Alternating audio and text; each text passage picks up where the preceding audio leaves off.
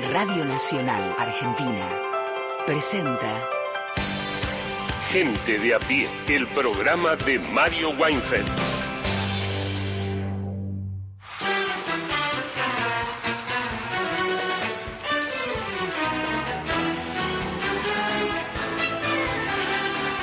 Bienvenidas, bienvenidos a Gente de a pie. Vamos a estar con ustedes hasta las 5 de la tarde con el equipo de Mario Weinfeld, hoy con la música que han propuesto ustedes durante la semana.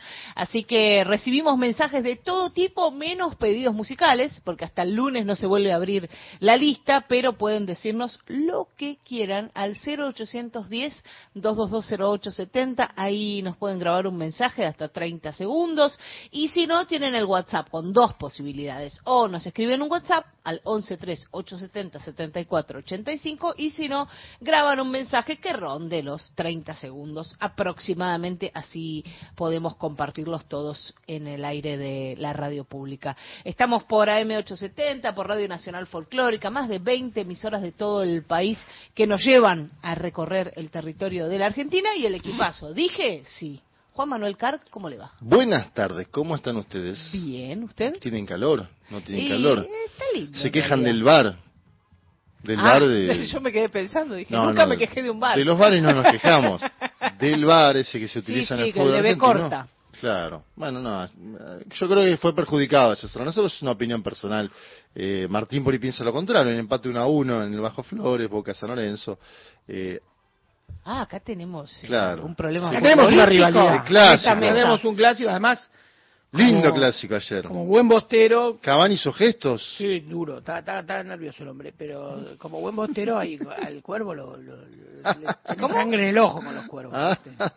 Muestra los dientes. Hay bronca. Ay, hay bronca con los cuervos. Y porque hay un historial, ¿no? Es superior para San Lorenzo. Es el único Uh. equipo, ¿no? Que lo tiene a, podemos decir, Boca es superior a todos los equipos en el historial, a todos, incluido su máximo contendiente. Sí, sí, sí, pero nos tiene, tenemos una paternidad complicada. ahí. Complicado es. Sí, Y ayer venían Ah, ganando. Sí, sí, ayer venían ganando, te diría cómodo, tranquilo Sí, por el trámite y bueno, Boca está mal, Boca está transicionando. transicionando. Es una linda palabra. palabra Linda palabra. Boca está transicionando. ¿Cómo estás? Como la Argentina, como el peronismo, ¿no? Está transicionando. Exacto. ¿Todo Bueno, bien? eh, Más allá de lo Sí, futbolístico, no, es que porque yo me se quedaría quedó hablando, ahí. nos quedamos hablando ahora de Se fútbol. quedó ahí. ¿Quieren seguir peleando dos horas? Vamos a tener dos varias- horas, pero hay otras cosas. Varias notas. Cariño Hoy vamos a tener varias A entrevistas sobre eh, cuestiones vinculadas. Uno, al debate de ayer eh, de Vices, eh, vamos a tener un testimonio vinculado a ello. No decimos quién para... Somos bilardistas, ahí Sí. creo que compartimos con Bien. Martín esa proliferación. Eh, y después otra invitada en piso para charlar del tema salud, que se ha metido fuerte en la campaña y bueno, vamos a comentar algunas cuestiones vinculadas a la salud y qué salud en caso de que gane un candidato y qué salud en caso de que gane otro. El cuervo Juan Manuel Carr, el bostero es Martín Rodríguez. Exactamente, bueno, acá estamos. Yo tengo en esta, como decía eh, Juan Manuel, el peronismo transicionando, y hay, hay una especie de, mm, viste, como la agujita del GPS que gira y gira y gira. Creo que la Argentina está transicionando. cuando busca. Exactamente, en una, perdido. en una situación compleja y qué sé yo. Eh, me- a mí me interroga mucho eh, en, en esta incertidumbre del peronismo, en este interrogante del peronismo, es cómo va a rearmar el vínculo con el campo, con un sector, ¿no? un país exportador. Y estoy leyendo un libro que acá recomendamos mucho, eh, se llama Los muchachos cordobeses, de. Federico Zapata, Sí. sobre el peronismo de Córdoba. Tiene la mitad del libro es una gran historia política de Córdoba y una gran historia sobre esa especie de democracia de los farmers que se arma en Córdoba, ¿no? Los farmers, usando esa palabra, serían los chacareros. Y eh, entonces me pregunto sobre esa, esa, esas convivencias, ¿no? Entre el peronismo, gran cultura suburbana, política, el campo, gran cultura rural, el peronismo cordobés, que es una especie de híbrido entre esas dos formulaciones, y eh, convoqué a José Muslera, un gran sociólogo argentino, investigador, ha hecho mucho, conoce mucho sobre todo el sur de la provincia de Buenos Aires, pero conoce básicamente la región pampeana, para hablar un poco de esa relación y de la cultura del campo y la política, ¿no? Así que vamos a tener algunos testimonios muy muy lindos, muy interesantes de José Muslera y bueno, y tendremos más programa, ¿no? Y bueno, y, y la, la crisis de Boca eh, la vivimos como una oportunidad. Oportun crisis. ¿Viste? Crisis es Crisis es oportunidad. opor- no se dijo nunca. No, es la vos, primera vez. creo que la voy a- la voy a tuitear. si querés y volvé. Eh, Miguel Fernández no entra en la polémica San Lorenzo Boca. No, Independiente, independiente. nada que ver. Pero ahora con Tevez, ¿no te tira un poquito la cosa bostera?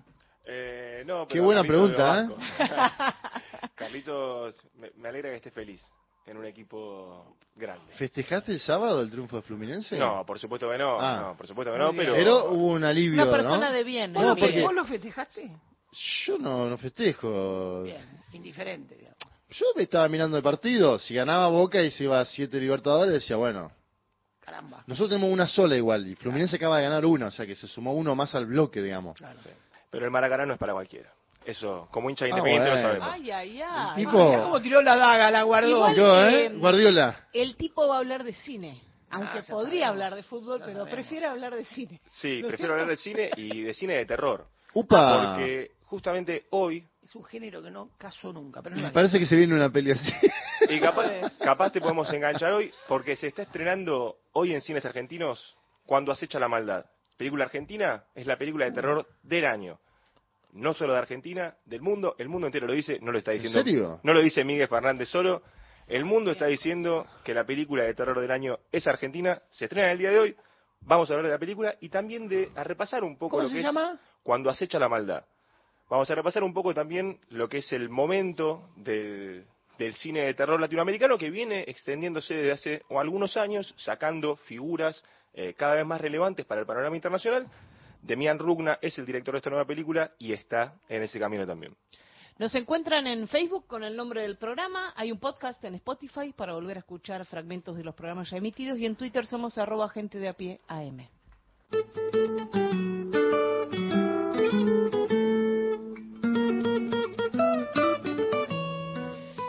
Martín Rodríguez, empezamos Ay, a gusta, me gusta cumplir ese las tono, promesas. me gusta ese tono que usás. Por favor. Bueno, acá estoy. Bueno, yo había dicho hace dos minutos, hace escaso tiempo, antes que hable Miguel, que eh, me interesaba mucho en este, esta- estas estos repasos, estos barajar y dar de nuevo que tiene la, política, que va teniendo la política, yo creo que necesariamente, uno de los cuales es, después de una la crisis, una crisis que se arrastra de tantos, de tantas décadas, que haya trascendido gobiernos, eh, se repite un problema estructural de la Argentina que los economistas llaman restricción externa, no generamos los dólares que necesitamos para sostener eh, la economía argentina, tenemos un perfil eh, necesariamente industrial, medianamente industrial para, para generar empleo, sobre todo en las grandes ciudades, pero que se va deteriorando y a la vez tenemos un gran perfil exportador, productivo, que lo da el campo, pero que no insume tanta mano de obra, ¿no? Tenemos esta especie de manta corta eterna, ¿no? En la Argentina que hace muy difícil eh, la estabilidad. Y por, lo pronto, sin ser, saber de economía más que tocar de oído y hablar con economistas, uno tiende a creer que eh, la ausencia, la- la- una de las grandes deudas de la democracia, ¿no? este orden que elegimos para siempre, Dios quiera, que tenemos es la, la, la posibilidad de una moneda, ¿no? Una moneda nacional, ¿no? Ahí como si fuese que el pacto el pacto social de la Argentina, ese pacto por lo menos está roto, ¿no? Si tenemos una moneda muy desvirtuada, una moneda, y yo creo, soy de la idea de que no hay que tener otra moneda que no sea un peso argentino, está claro, ¿no? Si no, no la dolarización me parece que puede ser un, una trampa fenomenal. Eh, pero bueno, de todas estas cosas deriva aún la idea de que históricamente el peronismo, el peronismo como un, ya un glorioso movimiento que aglutinó al movimiento obrero organizado, que aglutinó eh, el perfil industrial argentino en un momento glorioso, años 40, ¿no? Digamos, la edad dorada del mundo, ¿no? Es decir, se, se, se, daban procesos de desarrollo en muchos países del tercer mundo, el caso argentino, el caso Brasil, el caso México, ¿no? Pujantes, eh, so- con un pilar distribucionista fundamental, ¿no? Es decir, el peronismo era sentar en la mesa a los trabajadores con los empresarios a, ¿no? a que la torta se reparte equitativamente, ¿no? Es decir, bueno, todo aquel mundo también tenía en relación al campo una relación tensa, es el peronismo nació peleado con el campo, ¿no? Desde el punto de vista social, una de sus reivindicaciones era la- el estatuto del peón de campo, que obviamente generó resistencias, pero también el perfil, el imaginario, el- el folclore peronista es un folclore suburbano, ¿no?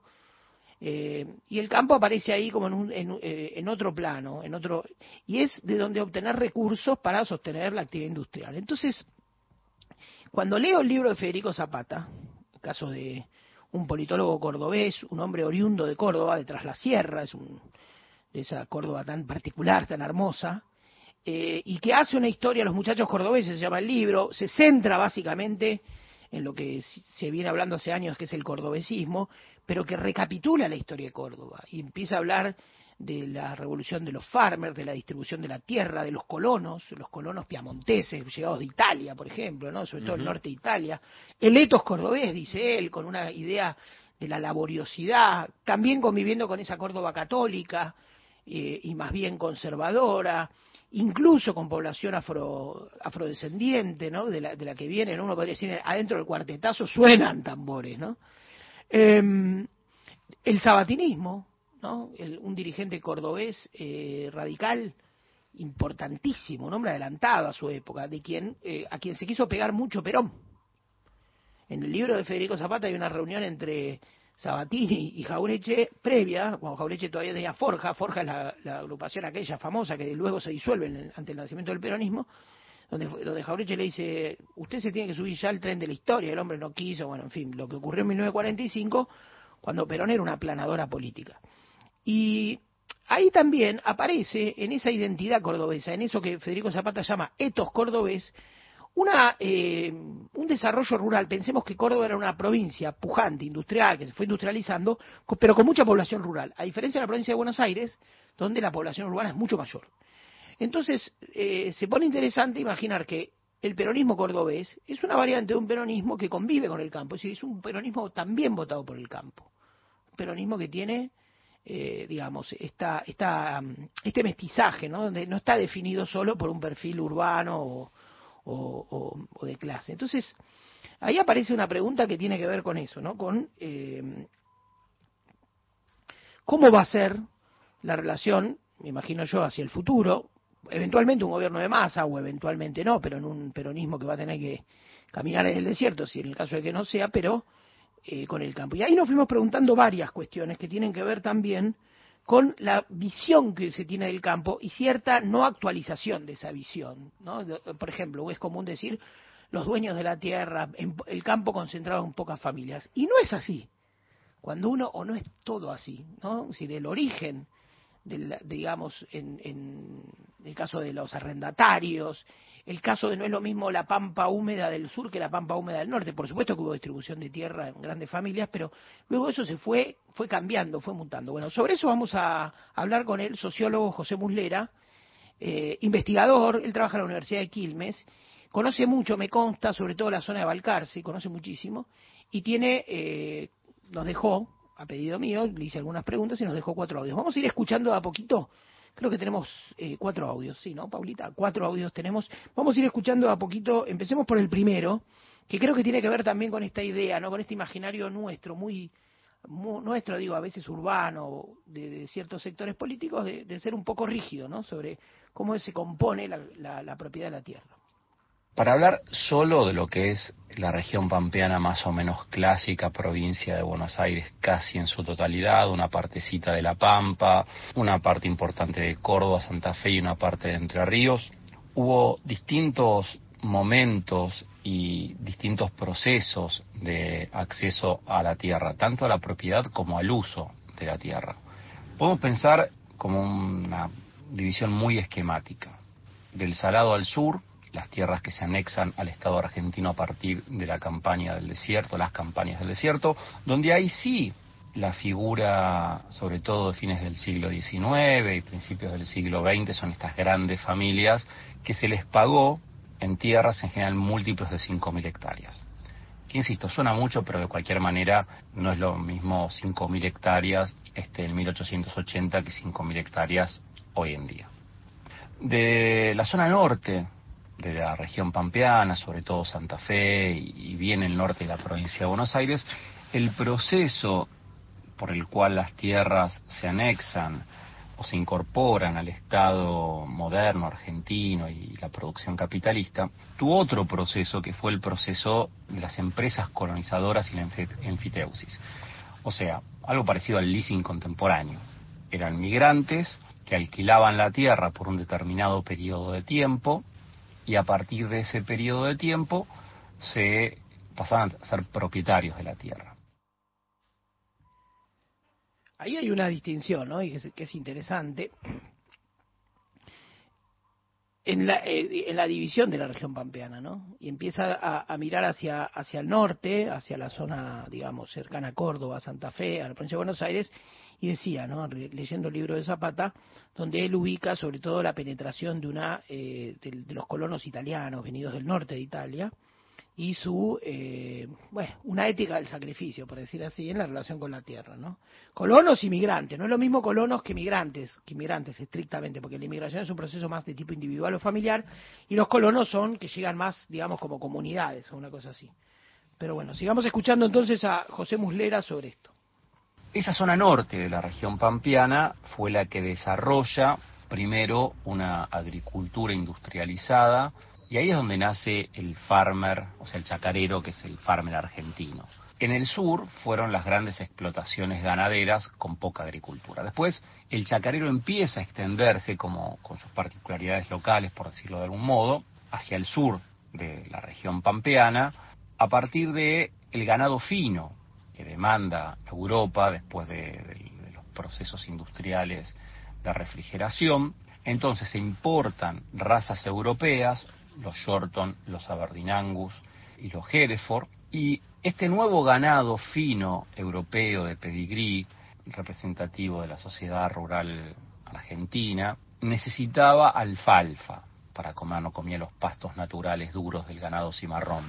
Entonces, el chacarero aparece no tanto en los primeros años como figura que se hacía propietaria, sino con un sistema donde había también intermediarios, donde los grandes propietarios de tierra alquilaban a agentes locales, en general pulperos, que financiaban, vendían semillas y vendían herramientas, y una suerte de chacarero trunco, porque no era propietario de la tierra, que accedía al alquiler de la tierra, que en realidad tampoco era alquiler, sino era porcentaje, arrendamiento, donde el dueño de la tierra le brindaba durante tres años la tierra y a veces hasta capital, y él después le dejaba la tierra sembrada con alfalfa.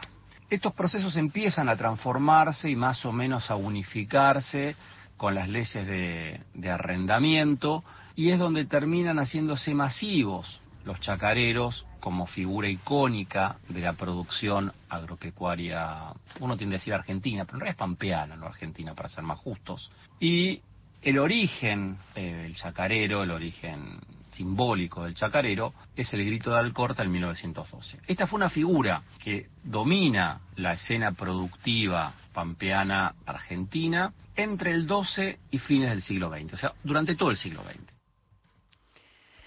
Figura central, ¿no? El chacarero. Vamos a escuchar el tercero de los audios de José Muslera.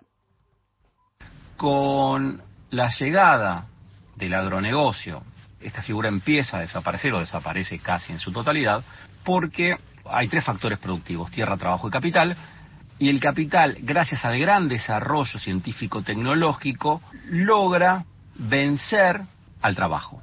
El chacarero es una figura parecida al campesino, o sea, concentra tierra, trabajo y capital, pero con una racionalidad capitalista. El campesino no tiene la racionalidad de acumular, el campesino tiene una racionalidad, por supuesto esto es muy esquemático, pero tiende a conservar su modo de vida. Entonces, si el producto vale mucho, trabaja menos. El chacarero sí ya tiene una racionalidad capitalista, donde se tiende a trabajar más, porque o se, entiende, se tiende a maximizar la ganancia y acumular, pero cuando había una sequía o había bajo valor de los commodities que producía el chacarero para el mercado capitalista internacional, le cedía en precios al resto de la sociedad el equivalente a la renta de la tierra y el equivalente a la ganancia capitalista.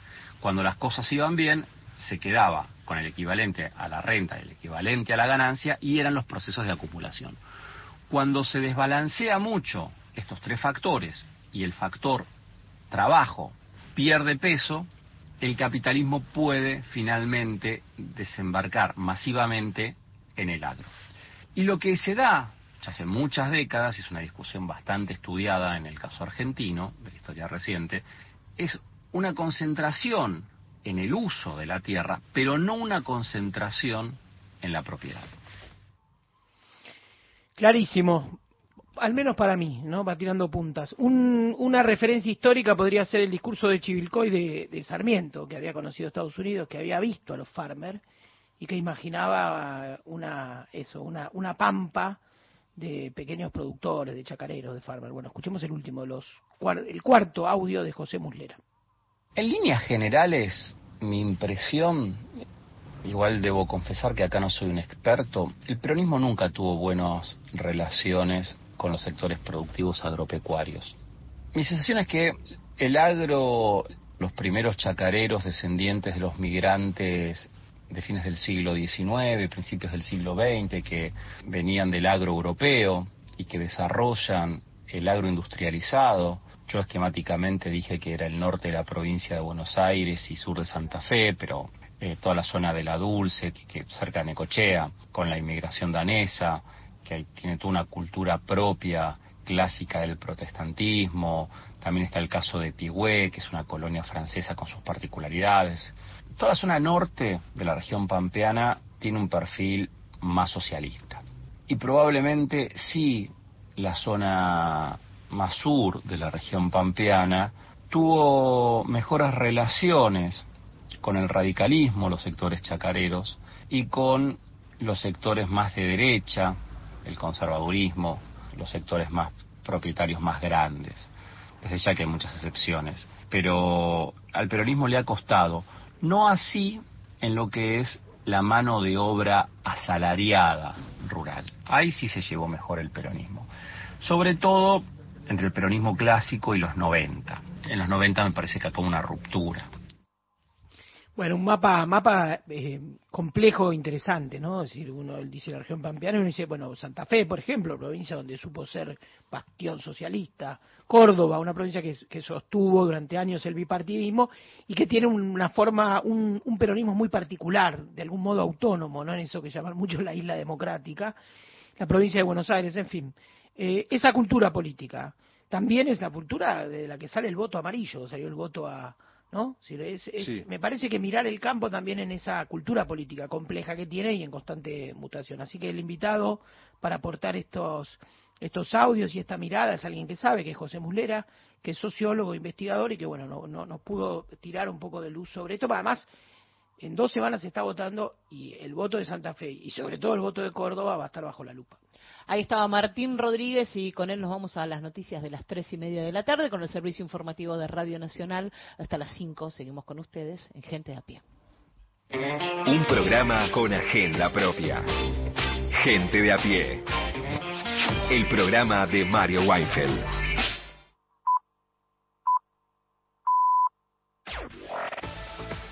Nacional Noticias. El país en una sola radio. Es la hora de 15, 30 minutos en la República Argentina.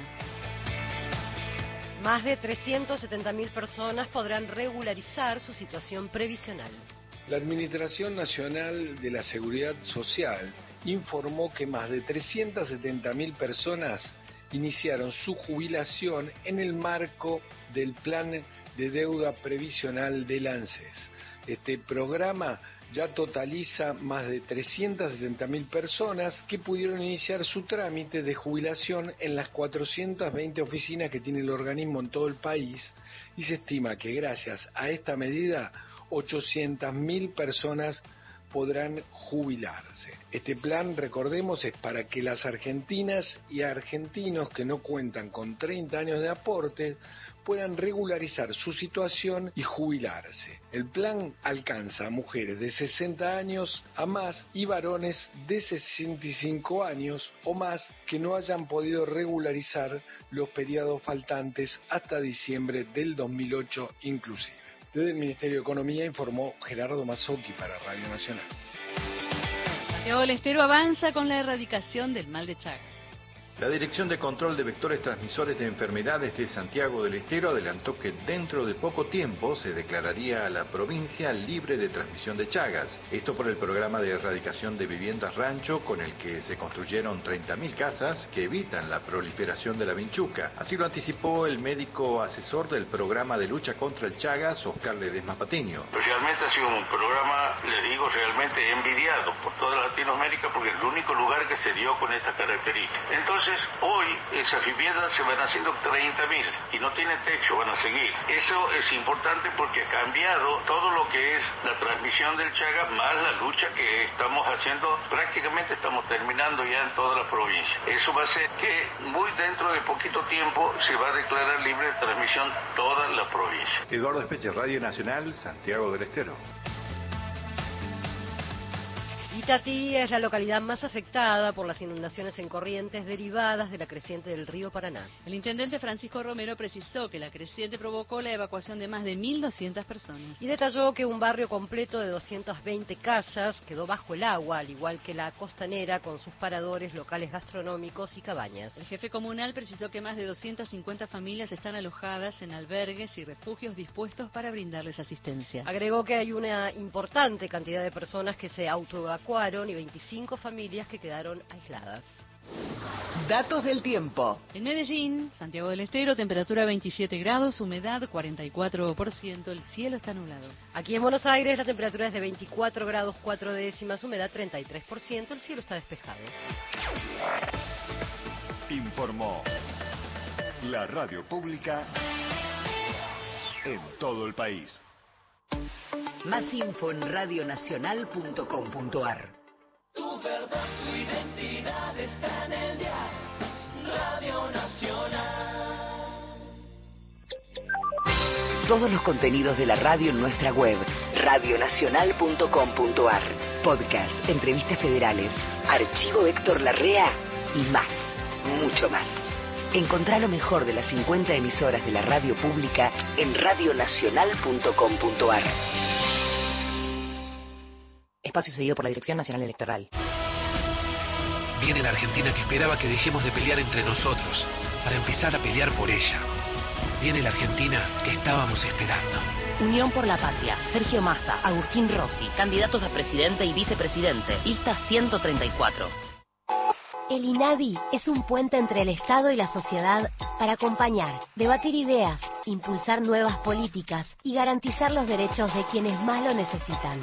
Trabaja para que no haya situaciones de discriminación en tu trabajo, en las escuelas y en ningún ámbito de tu vida.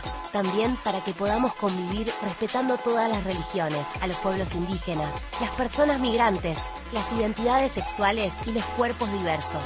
Involucrarnos es la forma de transformar. Vos también podés ser parte de este compromiso para seguir construyendo el camino hacia la pluralidad. Hagamos un nuevo pacto. INADI. Argentina Presidencia. Debate Balotage Presidencial 2023. Seguilo en todo el país por la televisión pública y Radio Nacional. Cobertura especial de los medios públicos. Debate presidencial desde la Facultad de Derecho de la Universidad de Buenos Aires. Domingo 12 de noviembre a partir de las 20.30 con la conducción de Marco Cittadini y el mejor equipo de Nacional. Debate presidencial en vivo en todo el país por las 49 emisoras de Radio Nacional y la televisión pública. Argentina elige. Debate Balotage Presidencial 2023. Seguilo por los medios públicos. Espacio cedido por la Dirección Nacional Electoral. La mayoría de los argentinos queremos un cambio. Esta elección se trata sobre si frenamos este modelo o si van a seguir los mismos en el poder arruinándonos la vida. Es simple, votamos ser o no ser una Argentina distinta. El cambio está en tus manos. La libertad avanza. Mi ley presidente, Villarruel Vice, lista 135. Vivís. Todos los días, la radio pública. Política, análisis, información. Todos los temas del día en Gente de a pie. El programa de Mario White.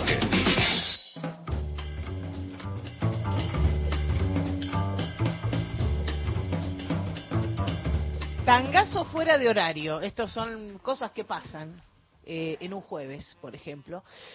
Vamos a escuchar uno de los tangos seleccionados para mm, esta semana de los mil y un Rubén Juárez eh, a, a colación del aniversario del nacimiento de, de Rubén, el 5 de noviembre pasado. Un artista increíble, eh, un a veces se dice de Rubén Juárez, si hubiese sido solo un cantante, bueno, sería uno de los mejores, como él. Claro. Y si hubiese sido solo un bandoneonista, sería uno, de los mejores. Pero el tipo hacía las dos cosas juntas a la vez. Además tenía grandes ideas.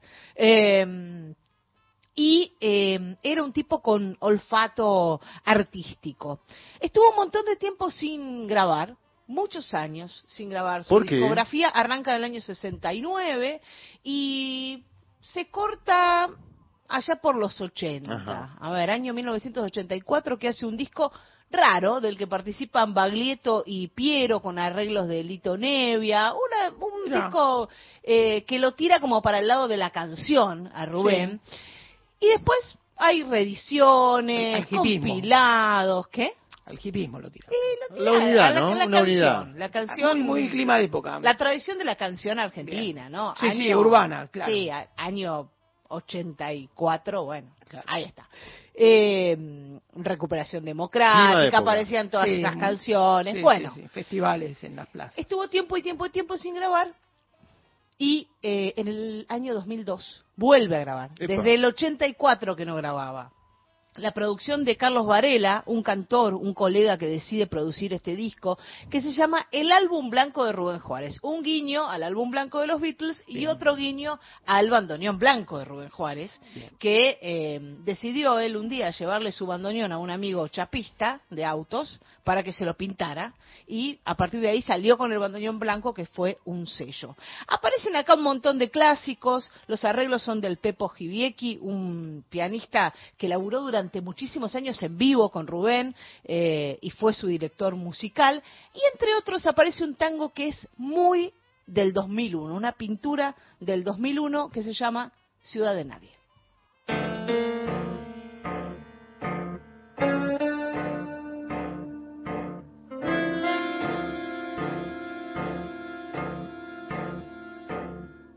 Mi ciudad está por todos lados, en los tangos errantes del destierro, tirando más al pecho que al costado, ahí donde se angustian los recuerdos.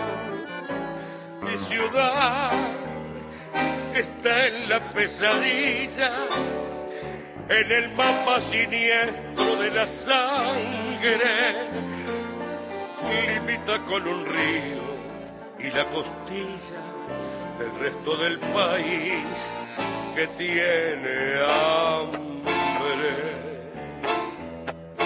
Ahí en la calle que siempre duerme, los tigres amarillos de hambruna están llevándose el cadáver de la luna y se vislumbra por las veredas la huella de la perra desventura en la masacre de las bolsas de basura. Ahí en la calle de la penumbra noche se recuesta en los umbrales, el sueño se parece a la locura.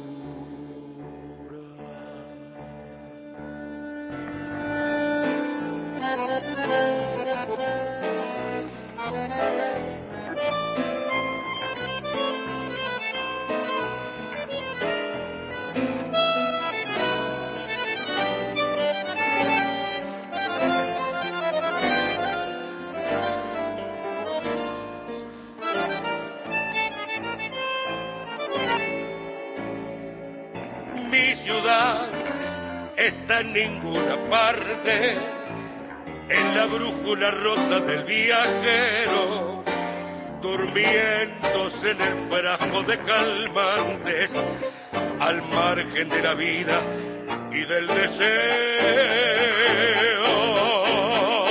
Mi ciudad está mirando al norte, amarrada al cabo del subsuelo, cambiando por moneda su horizonte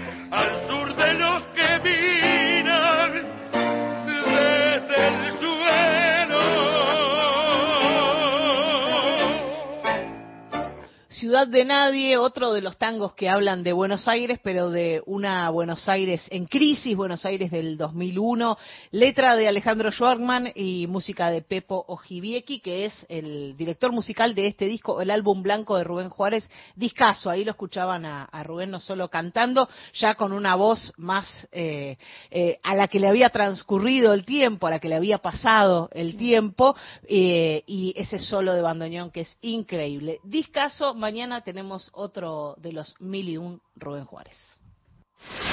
Gente de a pie. Hasta las 17. Temporada primavera. Nacional. Todos los climas.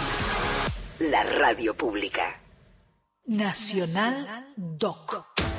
Descubrí el espacio documental transmedia de la radio pública en la web de Radio Nacional. Por un lado, empresariamente, hubo un interés en sacarnos eso. Se lo dije al juez. Y el juez me dice, ¿usted cree estoy bajo las órdenes del presidente Macri? Nacional Doc. Registro sonoro de la Argentina. www.radionacional.com.ar Nacional Doc.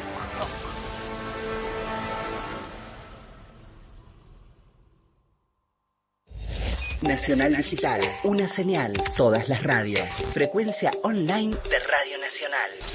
Creo que hemos armado para hoy un lindo programa, ¿eh? Ciego Eterno. Un espacio sin tiempo, donde el ayer y el mañana encuentran la forma de ser parte del presente.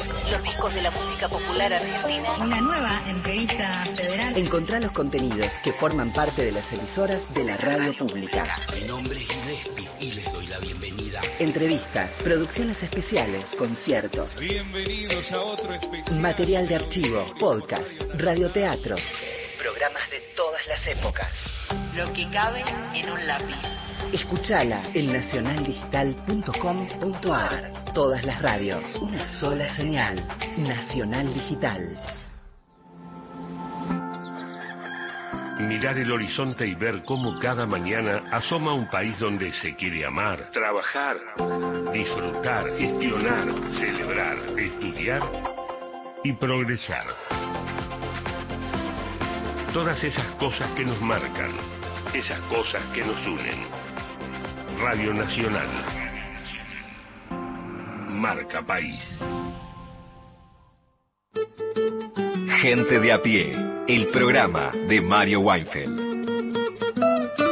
Miguel Fernández prometió una de terror. Martín dice que no entiende mucho el género. Bueno, pero vamos a hacer el, vamos a hacer el intento. bueno, bueno, que no Vos entiendo, dijiste, ¿no? no entiendo, no sé, No, no, no me gusta, mucho. no me engancho. Yo tampoco, la verdad que desde los 15 años no me engancho con una de terror, pero Claro. Vamos a tratar. Hay que volver. Sí. Hay que volver. Hay que ¿Qué volver a verla. al- ¿Qué define al género? Uf, hay un montón de, de variantes que definen el género. Primero que te dé miedo, ¿no? Ah, bien, la noche de los lápices bien medio. No.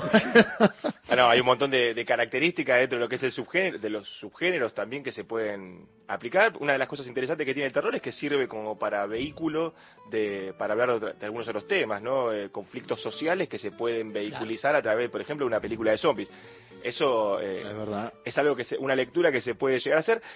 Esperemos, no sé, vamos a ver si interesamos a Martín o por lo menos a la, a la oyentada. Ya estoy interesado. ya. En la película que se estrena hoy decíamos Cuando acecha la maldad, es la película argentina del año, no es solo la película argentina, lo decíamos, sino que es una película a nivel mundial que se viene hablando. Viene, se estrena hoy la película después de haberse estrenado en los Estados Unidos en 800 salas, eh, de haberse presentado y ganado el Festival de Sitges. Es la primera película latinoamericana que gana y es una película argentina de terror. Se presentó en festivales como el de Toronto. Los cineastas del mundo destacan esta película que es de Demian Rugna. Es una película, decimos, de terror.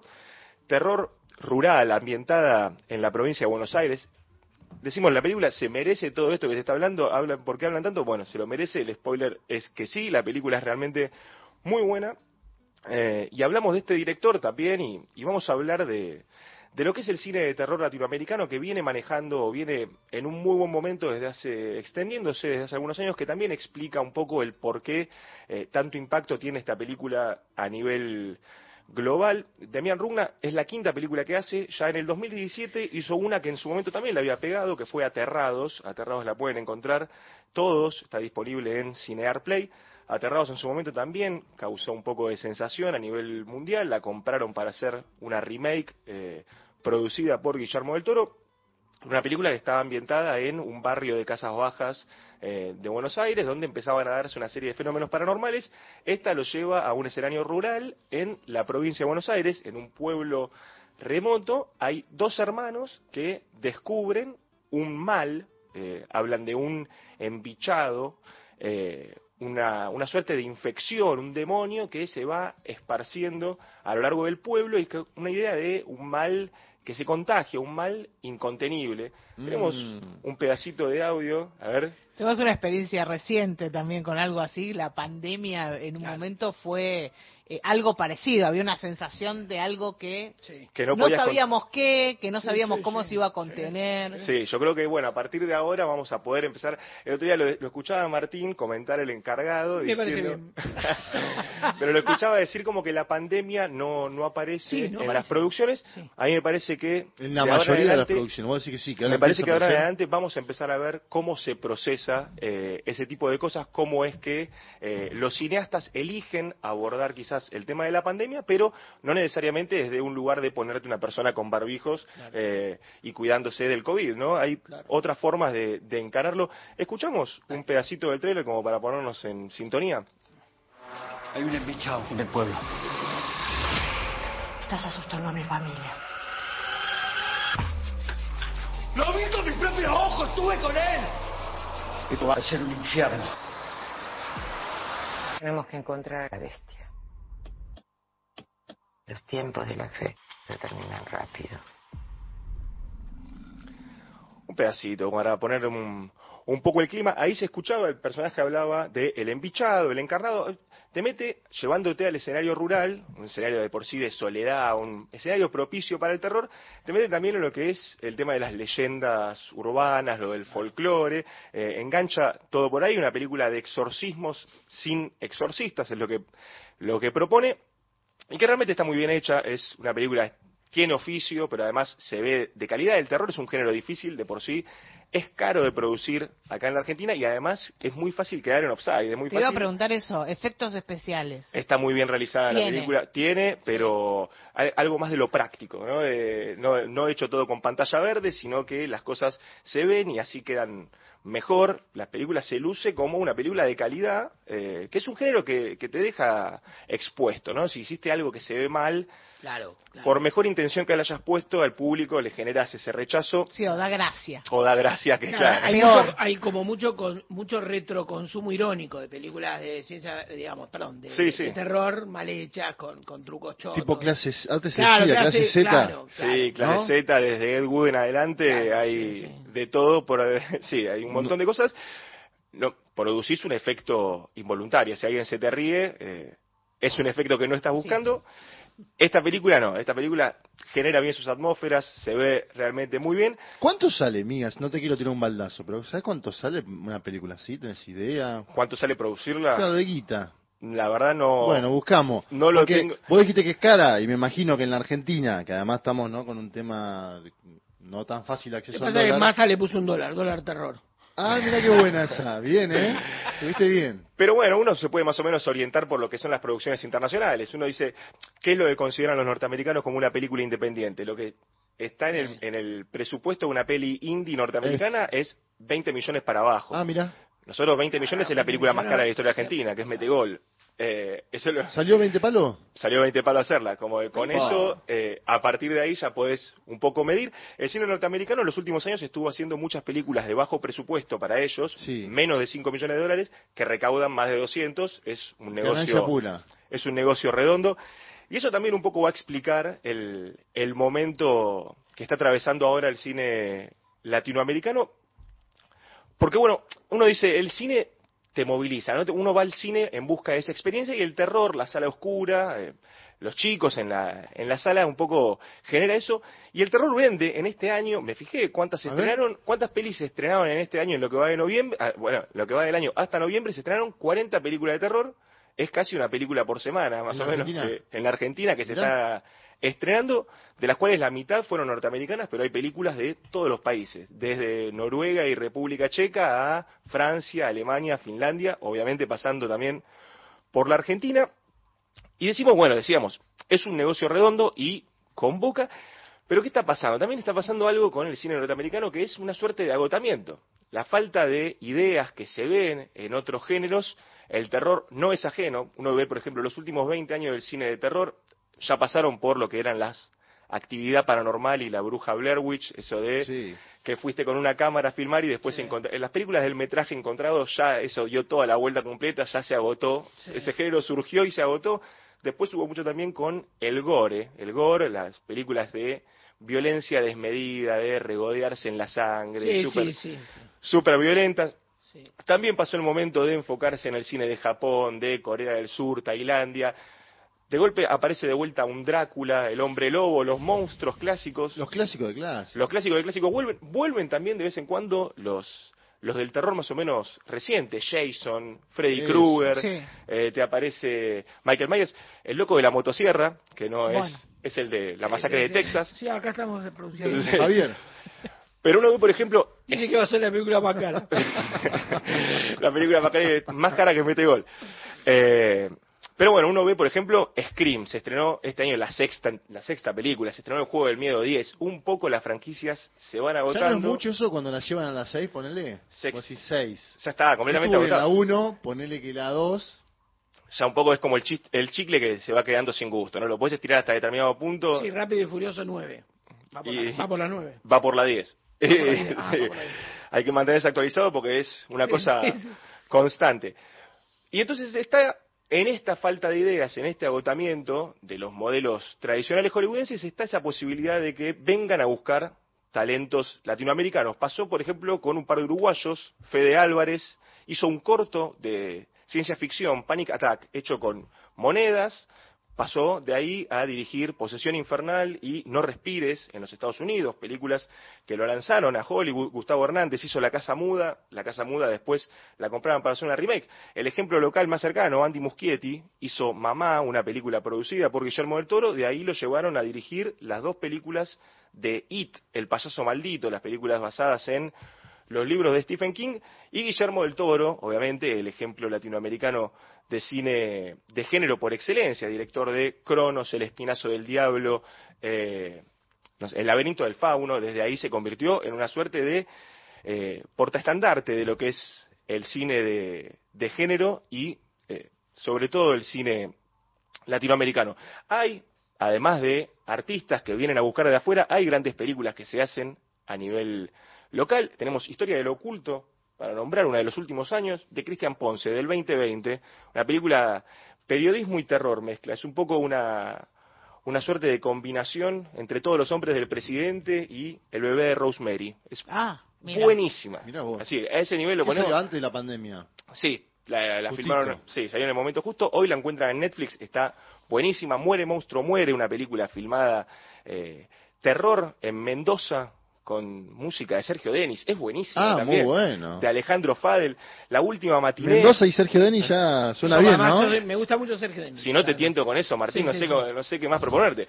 La última matiné, una película uruguaya, un slasher de esas de los asesinos que agarran y empiezan a matar a todo el mundo. Bueno, esta adentro de un cine, el resultado es fantástico. Hoy se estrena Cuando acecha la maldad, la película de Demian Rugna, decimos viene de estrenarse en 800 salas eh, de los Estados Unidos, hoy sale en unas cuantas en Argentina, así que van a tener la posibilidad de verla y los que quieran descubrir o apreciar más cine de terror, saben que están siempre los ciclos.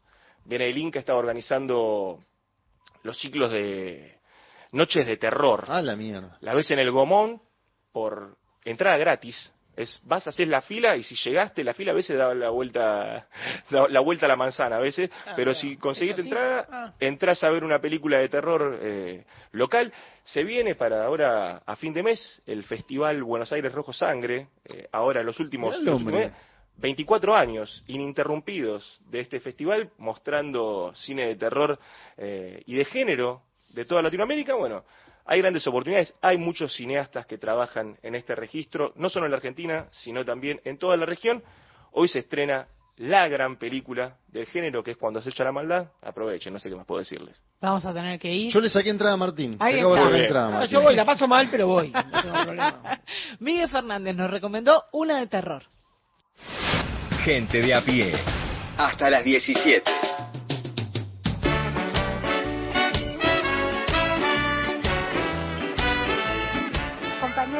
A la luz de la mm, interpretación del entrevistado, muy buena interpretación, y el peronismo acá en Argentina y marca eh, la revolución industrial que aparece con Perón, antes no, y son zonas urbanas, es el fenómeno de la urbanización, obreros industriales, oficinas.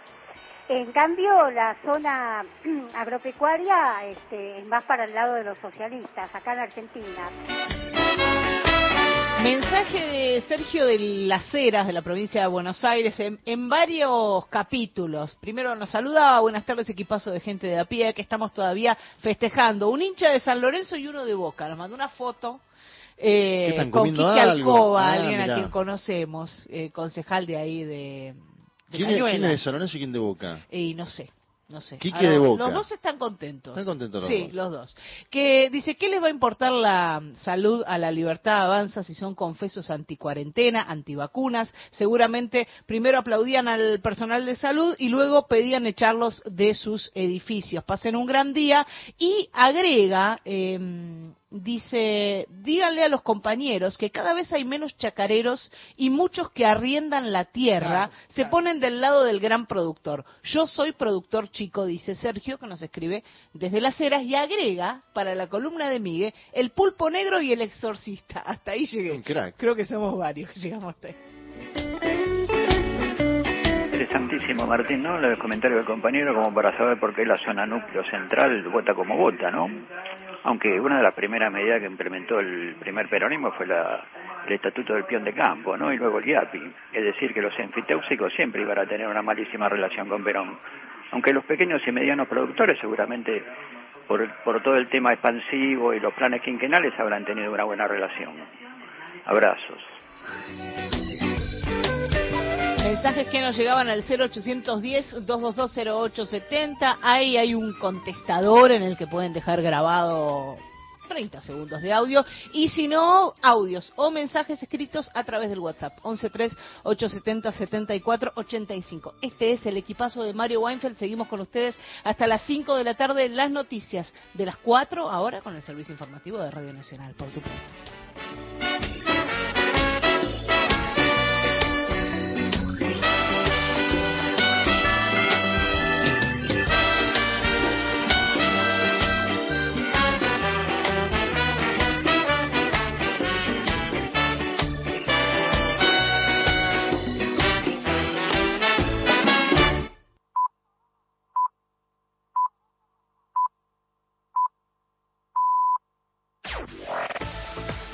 Nacional Noticias. El país en una sola radio.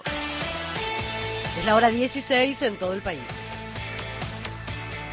Sergio Massa sostuvo que sería una catástrofe romper relaciones con Brasil. El candidato a presidente de Unión por la Patria realizó estas declaraciones al encabezar un acto en la provincia de Misiones junto a funcionarios y al gobernador Oscar Herrera Aguado. Tenemos que seguir con la cola de allá para acá. Tenemos los brazos abiertos para recibir más brasileros, más paraguayos, en un momento en el que además la otra gran fantasía es romper relaciones con Brasil. Imagínense lo que puede significar en términos de funcionamiento económico, comercial, social, para esta provincia que tiene el 92% de su frontera no con la Argentina, sino con Brasil y con Paraguay. Muchos comparten actividades sociales de un lado y del otro. Es al revés.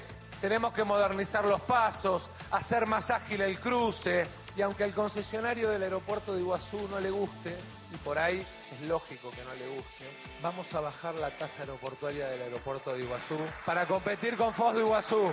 Le guste o no le guste al concesionario que cada tanto opina de política además. Mujeres de La Pampa se unieron para advertir sobre el peligro que representa Javier Milei en la presidencia. Un importante número de mujeres pampeanas pertenecientes a distintas fuerzas políticas de nuestra provincia se reunieron en Santa Rosa, capital de La Pampa, en defensa de los valores democráticos y advirtieron por las políticas que podría llevar adelante el candidato de la Libertad Avanza, Javier Milei, si gana el balotaje presidencial. Dirigentes, empresarias, profesionales, estudiantes y militantes de La Pampa en defensa de los derechos de las mujeres pampeanas. Dicho documento pone el foco en la defensa de la democracia y los derechos conseguidos frente a las elecciones nacionales del 19 de noviembre. Hay discursos antidemocráticos que circulan de cara al balotaje. Daniel Lucelli, Radio Nacional Santa Rosa. Deportes. La información con Agustín Domper. Muchas gracias, Jimena. Hablamos de la Liga de Europa, resultados parciales. El Ajax está perdiendo en Holanda 2 a 0 frente al Brighton. En Israel, el Maccabi Haifa le gana 1 a 0 al Villarreal. La Roma, con Leandro Paredes como titular, pierde 1 a 0 frente al Slavia Praga. Y en Francia, el Toulouse derrota 2 a 0 al Liverpool, que tiene el argentino Alexis McAllister. Datos del tiempo. Puerto Argentino, Islas Malvinas, temperatura 10 grados 3 décimas, humedad 60%, cielo nublado. Aquí en Buenos Aires la temperatura es de 25 grados y medio, humedad 20%, el cielo está despejado. Informó la radio pública en todo el país. Más info en radionacional.com.ar. Tu verdad, tu identidad está en el dial. Radio Nacional. Pasó otra hora en la Argentina. Seguís con la radio pública. Nacional. A toda hora. Continuamos con Gente de a pie. El programa de Mario Weinfeld. Por Nacional.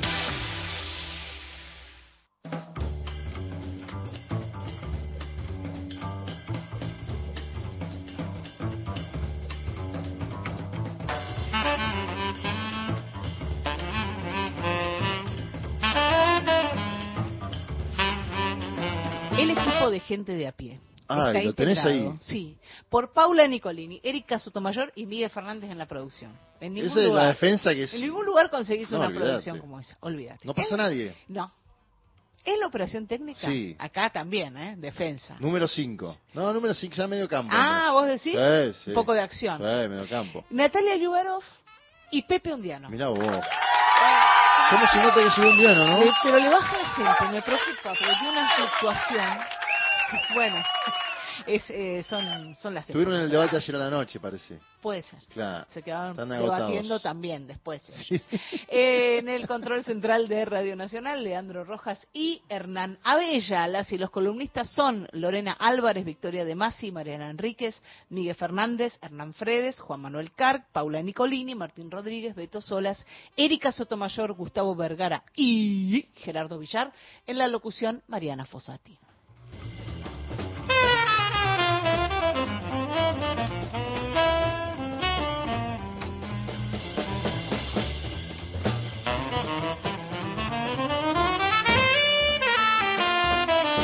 Como siempre también en este momento del programa, por las 4 de la tarde, el recuerdo de Mario Weinfeld y traer su palabra que, que no pierde vigencia. Negacionismo, tanto que ver con el debate y después seguimos debatiendo acá. El terrorismo de Estado marcó la existencia, por usar una palabra muy rústica, de un límite, un abismo respecto de otras experiencias, no porque no se hayan cometido alguna vez allá y acá crímenes de lesa humanidad, que yo creo que sí se cometieron, crímenes atroces, la- el asesinato, por ejemplo, de los eh, mártires de Trelew, por decir algo, la desaparición de Vallese durante la dictadura de Aramburu Rojas, el fusilamiento de Valle, la masacre en José León Suárez, de la que hablaron Salvador Ferla y Rodolfo Walsh, pero en todo caso, en este hubo un plan sistemático de exterminio que formó parte del proyecto general que tuvo esa dictadura cívico-militar. El repudio a eso ha quedado, el repudio, el rechazo, la idea de que eso al respecto, como dicen los hispanos, hay que pasar página y no se puede volver atrás, ha quedado muy instalado y tuvo, no hace tantos años, en 2017, un episodio formidable que se recuerda, que fue fulminante, del cual por ahí se podría aprender más o elaborar más en el futuro, que fue el dictado del 2 por 1 por la Corte, que básicamente la nueva Corte que designó Mauricio Macri con Horacio Rosati y Carlos Rosenkrantz como pilares de un fallo vergonzoso, la reacción social que trascendió largamente a las organizaciones de derechos humanos y demás, y llegó a sectores vastísimos de la población, una movilización casi inmediata de sectores muy amplios que provocaron una desbandada en el sistema político y una marcha atrás, que es un momento impresionante de la democracia argentina y no ocurrió hace tanto, ocurrió hace seis años.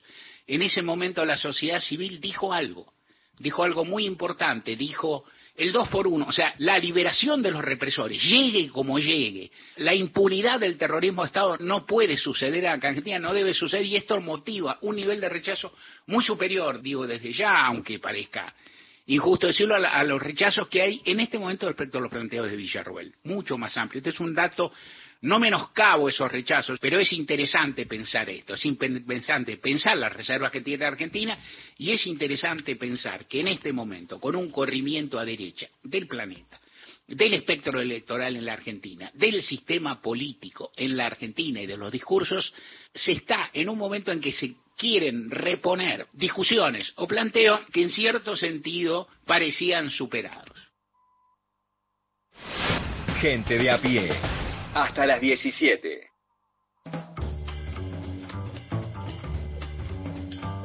Ahí escuchábamos a Mario Weinfeld hablando sobre el negacionismo, sobre esto que volvemos a discutir en estos días y parece increíble. Y también lo que estamos viendo en estos días son actos de militancia de gente de a pie, justamente. Eh, se difundió un video donde Ana Fernández, la hija de Ana María Cariaga, detenida sobreviviente de la dictadura y nieta de Esther Balestrino, se sube a un subte y dice esto. Todos les pido disculpas, estoy un poco nerviosa, nunca en mi vida hice esto y lo hago porque estoy muy preocupada. Eh, yo nací en Suecia, nací cuando acá en Argentina había una dictadura. Mi mamá tenía 16 años cuando la secuestraron embarazada de mí, fue a un campo de concentración, fue brutalmente torturada, cumplió 17 años en ese campo de concentración. Mi abuela salió a buscarla, se encontró con otras madres, que hoy se conocen como Madres de Plaza de Mayo. Mi abuela, junto a otras dos madres y dos monjas francesas, también fue secuestrada, la llevaron a la ESMA y fue arrojada con vida al mar. En la ESMA, donde está el tigre Acosta, lo pueden googlear, un genocida que hoy pide que voten a mi ley. Mi mamá se refugió en Suecia, ahí nací yo. Volvimos en democracia a la Argentina. Amo este país quiero vivir acá, quiero que todos podamos vivir teniendo diferencias, diciendo nuestras diferencias y sin miedo a que nos secuestren, a que nos torturen, a que nos arrojen con vida al mar. Eso nunca más. Una vicepresidenta que dice que su deporte favorito es hacer bullying y pegarle a los zurdos, nunca más. Por favor, por la democracia, no voten a mi ley. Ese es el video que mm, está circulando en redes, lo rescata entre otros la cuenta de Instagram de Tiempo Argentino, es Ana Fernández, como decíamos, hija de Ana María Cariaga y nieta de Esther Balestrino. Su abuela está eh, desaparecida, fue asesinada en los vuelos de la muerte y está en comunicación con nosotras y nosotros. Ana Fernández, te saludamos aquí con Juan Manuel Carg y con Martín Rodríguez. ¿Cómo estás? Hola, ¿cómo están? ¿Cómo están ustedes? Bien. ¿Cómo fue que te subiste al subte y empezaste a contar tu historia? ¿Cómo se te ocurrió? ¿Cómo surge? En realidad se le ocurrió a una compañera, una amiga que también lo iba a hacer, que fue víctima de violencia de género, este, y me pidió que yo lo haga. Eh, fue difícil, la verdad estaba muy nerviosa, aún no es lo mismo ir a hablar a una escuela o dar una charla, ¿no? Con un público que, que va a oír eso, que es subirse al subte. Eh, antes escuchábamos a, a, Mario, ¿no? Que hablaba de, de aquel momento, el dos por uno, que fue tan fuerte. Eh, uno también tiene miedo porque no sabe cómo reaccionar la gente pero en definitiva es cierto eso que él decía, no, no, no pasó tanto, ¿no? No, no puede ser que si, este, tan, una porción tan grande de la población se movilizó en ese momento y hasta en los estadios de fútbol y en los recitales, bueno, este, se, hay, hay mucha gente que, que también todavía pelea por eso, que aloja esa idea y bueno, y por suerte recibimos esa reacción porque también uno está muy expuesto y, y no sabe con qué se va, a- se va a encontrar, ¿no es cierto? Y te encontraste con un aplauso, por lo menos en este registro que tenemos eh, que circuló en redes. Así es, me encontré con un aplauso, eh, fuimos con un, me acompañaron un, un par de compañeros, no, no estaba sola, este, pero la verdad es que por suerte la, la reacción fue, fue buena, no hubo ninguna agresión, hubo aplausos, eh, hubo otras personas que se quedaron en silencio, pero no hubo nadie que se manifieste en, en un sentido contrario, ¿no? A, a esta exposición que en verdad no es más que un pedacito, en un minuto, un resumen de una realidad trágica que vivieron, que viven, porque los crímenes de lesa humanidad son imprescriptibles y todavía estamos viviendo la- las consecuencias, ¿no? O sea, que es una realidad que vivió toda la Argentina. Ana, ¿cómo estás? Te saluda Juan Manuel Car. Te, pregunto en particular por el debate que se dio eh, en el día de ayer de los dos candidatos a vicepresidentes, tanto de Unión por la Patria como de La Libertad Avanza. Hubo una defensa de la candidata a vicepresidenta de Javier Milei de una figura que está detenida por delitos de lesa humanidad. Hablo de Juan Daniel Amelong. Te pregunto en particular, uno, ¿qué sentiste a ver el debate ¿no? y también el cuestionamiento que hace la candidata vicepresidenta Villarroel de la cifra de 30.000 detenidos desaparecidos? Y la defensa en particular en torno a Melón, que como volvemos a decir está detenido y condenado por delitos de lesa humanidad. ¿Qué tal? ¿Cómo estás? Bueno, por un lado, eh, no, no me sorprende, no me sorprende porque, bueno, eh, Victoria Villarruel viene haciendo esto y diciendo estas cosas desde hace muchísimos años, defendiendo en general a, a todos o a muchos de, de los genocidas que tienen contacto con ella. Recordemos que incluso Echecolás la tenía, tenía el nombre de, de ella en su cuaderno, ¿no? O sea, este, creo que lo que lo que a mí me, me preocupa más de más allá de lo que ella diga es que un personaje así haya llegado tan lejos, ¿no? Este como vicepresidente y con posibilidades de eh, ser parte del gobierno de un país en democracia, una persona que claramente está defendiendo eh, una dictadura, o sea, está usando la democracia para aplicar y reivindicar este, técnicas que no son democráticas, ¿no? Medidas que no son democráticas. Eh, eso me parece me parece peligroso. Después, bueno, todo todo sucede. Si, si, si mirás las redes, eh, todos los comentarios que hace realmente son nefastos, ¿no? Van en línea con con la defensa de cualquier dictador, porque esa propone eso, propone el bullying, este, propone que si alguien eh, es insulino dependiente, bueno, y si se tiene que morir, que se muera, porque el Estado no tiene por qué sostenerlo, o sea, esa promueve esos valores. Sí, ¿y cuál crees que es en concreto la intención? Ayer eh, Agustín Rossi en algún momento le decía, tu, intención es que estén liberados lo- los genocidas, se lo planteaba y ella no contestaba, ¿no? Así como Javier Milei cuando le preguntan sobre democracia tampoco contesta. Eh, y además, te, te pregunto esto, si crees que es el objetivo de la liberación de genocidas condenados, porque se habló mucho en, cuando Javier Milei gana las PASO, de festejos en Campo de Mayo, ¿no? Por una supuesta promesa de libertad que habría hecho esta candidata a vicepresidenta a los genocidas condenados. Sí, efectivamente pienso que el objetivo de ella es ese. Pienso que no lo puede decir porque mm, porque la mayoría de la gente que, que vota a mi ley, esta es mi opinión, por supuesto, eh, es lo que lo que yo noto cuando estoy en la calle, cuando en, en los ambientes de, de las familias de mis hijos, amigos y demás, eh, y con, con lo que comentábamos, ¿no? Que si hubo una movilización hace tan pocos años, tampoco es que, que la sociedad eh, debe haber cambiado tanto. Creo que eh, lo, lo votan por otras cosas, lo votan este, por, desesperación, por angustia, por cambio. Eh, muchos medios también ayudan, ¿no? En ese sentido.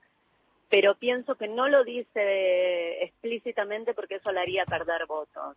Incluso eh, creo que, que algunos de, de los comentarios, de las acciones que hicieron, por ejemplo, lo que se hizo antes de antes de las de las elecciones en, en la legislatura, creo que eso eh, le ha restado votos, no creo que le sume. Es mi apreciación personal. Entonces me parece que sí está bueno que lo denunciemos, que denunciemos que ellos sí quieren eso. O sea, que ellos sí reivindican eso y que son negacionistas.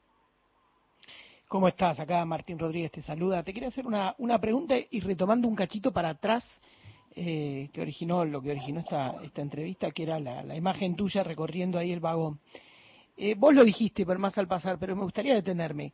¿Cómo fue el impacto? O sea, ¿cómo fue la, la respuesta? Porque vos decías, se ve un cachitito el video. ¿Qué pudiste hablar? ¿Qué pudiste recoger? ¿Había indiferentes? ¿Había gente que aplaudió? ¿Había gente que te habló? Eh, ¿cómo, ¿Cómo viste ese mano a mano? Eh, ¿Qué tal, Martín? Sí, la verdad que eh, ese mano a mano creo que es lo, lo más impactante de todo. Este, como les decía, eh, no hubo eh, nada negativo y para mí eso fue un alivio, ¿no? Sí. Porque, porque la verdad que es, es difícil. Este, hubo aplausos, hubo agradecimientos, este, y también había había gente que lo que lo grababa este que escuchaba que tal vez eh, yo lo yo lo que sentía porque bueno obviamente que es, es subjetivo no pero es como cuando uno se incomoda porque la realidad es fuerte este mm, se me se me disparó un audio perdón No, no se escuchó, Sí, tranquila. me, me está llegando un audio de, de, de París justamente por este tema y no sé por qué se disparó. Tranquila, acá, acá no se escuchó. Pareció más un bache que un audio, quédate tranquila. A ver, creo que ahí está, ¿no? Sí. Sí, sí. Ah, perdón, ¿eh? No, pasa nada. Este, no, les decía que eh, en, en esas reacciones creo que, que la temática, bueno, no creo, la temática es muy fuerte y también eh, muchas veces es difícil, ¿no? Oír esa realidad. Eh, entonces, bueno, había, por ejemplo, unas chicas jóvenes que me miraban, que mm, no sé si estaban grabando o comentando, pero sí prestaban atención a eso. Eh, había una mujer que estaba con, con un, un chico de alrededor de, de 10 años, calculo yo, no sé, cerca de, de la edad de mi hijo menor. Entonces, este, también, ¿no? Yo pienso que estas cosas es como, como en la escuela, después requieren charlas muchas veces, ¿no? La, eh, uno no, no sabe cómo, cómo va a reaccionar, pero sí hubo eh, aplausos y agradecimientos y, y nada, eso me parece que es importante. Me parece que eh, deja, yo percibí que dejaba algo de esto que uno después tal vez va y comenta con los amigos, ¿no? O sea, no sabes lo que me pasó, vino una chica, dijo esto, ¿no? Y, puede seguir gestándose algo de inquietudes y, y bueno, pensar en esto que, que son 40 años de democracia, es bastante reciente, no es tanto en términos de, de un país, ¿no? Ana Fernández, te agradecemos por esta comunicación y, y bueno, a seguir militando. No, muchas, muchas gracias a ustedes y bueno, acá estamos, seguiremos dejándolo todo por todas y todos, por la democracia. Así que muchas gracias a ustedes. Un gran abrazo para Ana Fernández, hija de Ana María Cariaga, detenida sobreviviente de la dictadura militar y nieta de Esther Balestrino, una de las madres de Plaza de Mayo que fue secuestrada en la ESMA y asesinada en los vuelos de la muerte. Jueves. Todos los días, Nacional. La radio pública. Espacio cedido por la Dirección Nacional Electoral. La mayoría de los argentinos queremos un cambio. Enfrente está la continuidad de este modelo empobrecedor. Esta elección se trata sobre si frenamos este modelo o si van a seguir los mismos en el poder arruinándonos la vida. Es simple, votamos ser o no ser una Argentina distinta. El cambio está en tus manos. La libertad avanza. Milei presidente, Villarruel vice, lista 135. ¿Buscas un lugar donde estacionar en el microcentro? Déjanos tu auto. Lo recibiremos bajo las más estrictas normas de seguridad sanitarias. Cuidarte y cuidarnos es la prioridad. Estacioná en el garage más seguro del microcentro, Avenida Corrientes 677, a metros de la calle Florida, sobre el lado izquierdo de la avenida. 144, la línea gratuita de contención, información y asesoramiento para mujeres en situación de violencia en sus diferentes formas. 144, en todo el país, los 365 días del año. Espacio seguido por la Dirección Nacional Electoral. Viene la Argentina que estábamos esperando, la que defiende lo que está bien y cambia lo que está mal. Viene la Argentina del que se vuelvan todos, que no quede ni uno solo de nuestros hijos afuera. El 10 de diciembre se termina la espera, porque viene la Argentina que estábamos esperando. Massa presidente. Unión por la Patria, Sergio Massa, Agustín Rossi, candidatos a presidente y vicepresidente, lista 134. Ombú, inversión tecnológica en calzados de seguridad. Ombú, caminamos el futuro. Calzados Ombú, nuestro liderazgo a tus pies. WhatsApp de oyentes. 11 3 870 7485. WhatsApp nacional.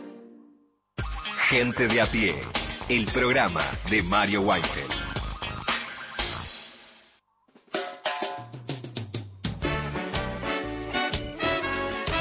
Mensajitos en nuestro WhatsApp, nos escribe aquí María de Treleu, dice, creo que en este marco de valorar la democracia que supimos conseguir, no debemos olvidar que si Milei ganase las elecciones, además de presidente, sería el primer comandante en jefe de las Fuerzas Armadas, algo que no puede quedar en manos de una persona que no tiene manejo alguno de su ira frente a las diferencias ideológicas. Saludos a todo el equipo y gracias, nos dice María de Treleu.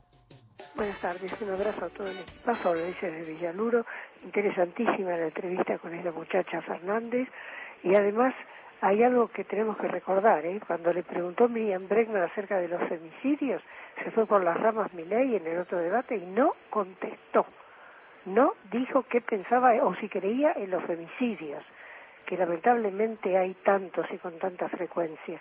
Habría que preguntarle a esta Victoria Villarruel a ver qué dice. Gracias por el María Teresa de Belgrano en nuestro WhatsApp dice, por favor, ¿cómo puedo encontrar ese audio o video de la chica que nació en el exilio, de su madre? Lo encuentran en la cuenta de Instagram de Tiempo Argentino está y también está Y en Twitter, está acaba circulando. de ser subido a Twitter, eh, por la, la Al Twitter- cuenta ah, de gente de Twitter de gente- se ha subido está. al Twitter de gente. La verdad, increíble. Y viste cómo laburan los pibes. Sí, increíble. Eh, hola, soy Rufina de acá, de Villa Insuperable, La Matanza. Ne loca voy a ver esa película que están diciendo, porque tuvimos un fantasmita eh, en, en la pandemia. Y de terror vivimos acá. No lo vimos, tiraba cosas, era loco. Eh, y menos mal que estaba éramos cuatro los que lo vimos, porque si lo, lo veo yo sola, lo- nadie me Bueno, realmente caracteriza una película de terror el terror. Se puede decir que en realidad es el miedo. Miedo y terror no son lo mismo. El miedo es el temor a lo desconocido y el terror es la certidumbre de ese mismo miedo. A lo largo de la historia, las películas de terror lo que atrae a la gente es el temor a lo desconocido. Y sentir terror es lo que produce adrenalina. Gracias.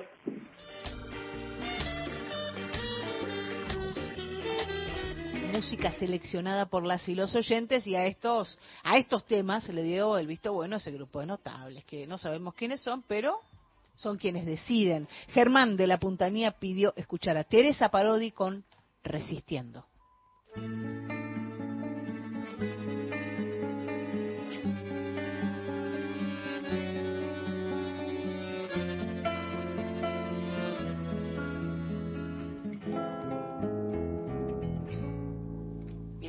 Escribo no sé qué me dice, que aunque parece que ya no hay razón, aún podremos con lo que sucede, porque no pueden con nuestra canción.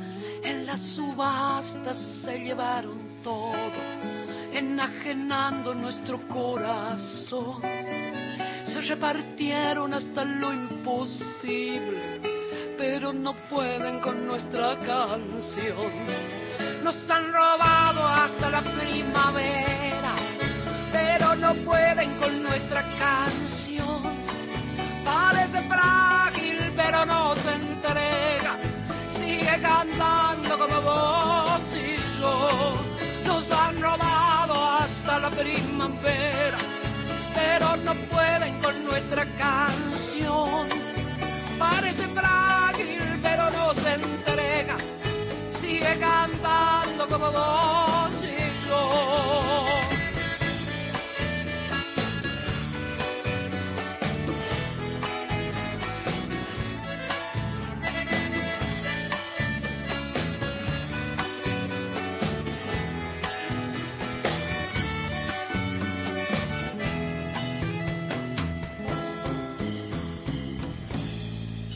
Ella resiste porque es la memoria.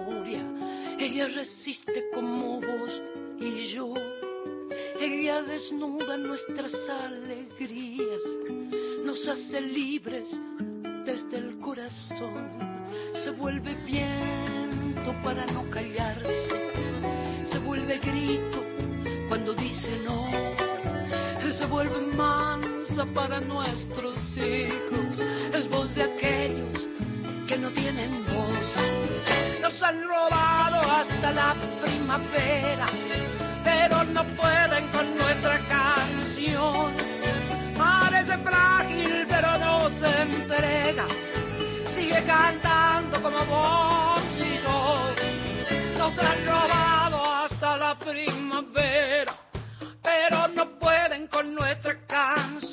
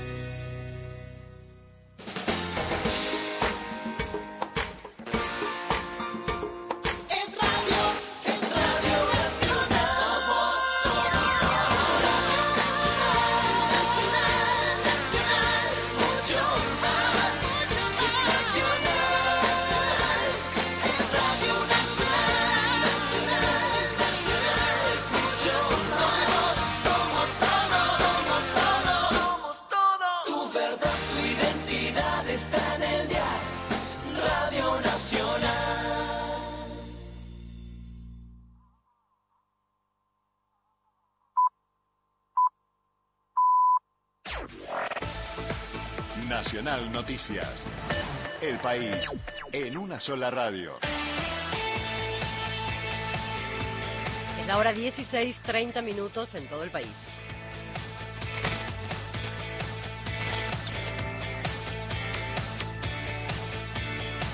El canciller se reunió con Amnistía Internacional por los 21 rehenes argentinos secuestrados por Hamas. En el encuentro, Santiago Ca- Cafiero se refirió a las comunicaciones que mantuvo con sus pares de Israel, Qatar, Turquía y Egipto, con el secretario general de la ONU, Antonio Guterres, y la Cruz Roja Internacional para que contribuyan a la liberación. 21 argentinos permanecen secuestrados por la organización islamista Hamas tras el ataque múltiple que realizó en territorio israelí el pasado 7 de octubre. En tanto, Amnistía Internacional se puso nuevamente a disposición para cooperar en todas las acciones que pudieran ser de utilidad, incluyendo la vinculación con familiares de los rehenes y la coordinación de campañas de difusión. El gobernador catamarqueño advirtió que si se elimina la ley de coparticipación estará en riesgo el pago de sueldos. El gobernador de la provincia, Raúl Jalil, alertó sobre una posible victoria de la Libertad Avanza en las próximas elecciones. que bueno, que va a estar en riesgo el pago de los sueldos de los próximos meses y este, como bien dijo el que propone el ley, que el de campaña es Macri, este, define eh, quitar la ley de coparticipación que va a poner en riesgo, obviamente, la obra pública que tanto empleo hemos generado, vamos a poner en riesgo los sueldos de los empleos públicos y vamos a poner en riesgo también en nuestro país lo que significa eh, como país este, federal. Juliano Bravo, Radio Nacional, Catamarca. Datos del tiempo. En Concepción del Uruguay, provincia de Entre Ríos, la temperatura es de 26 grados, humedad 38%, cielo despejado. En Buenos Aires el cielo también está despejado, temperatura 25 grados, dos décimas, humedad 21%. Informó la radio pública en todo el país. Más info en radionacional.com.ar. Tu verdad, tu identidad está en el diario Radio Nacional. Un programa con agenda propia. Gente de a pie. El programa de Mario Weinfeld.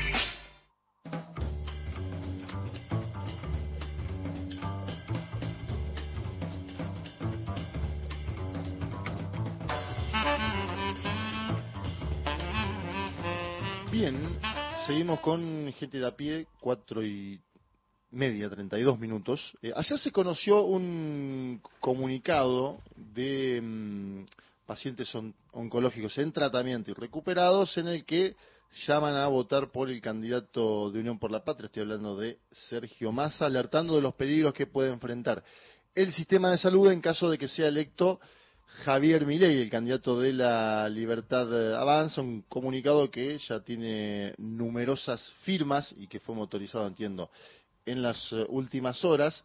Vamos a hablar para eso con Mariana Can, invitada en piso. ¿Cómo estás, Mariana? Mariana es abogada. Además, me ponen acá hincha, socia y asambleísta de San Lorenzo de Almagro, eh, lo cual Eso suma. hay que destacarlo.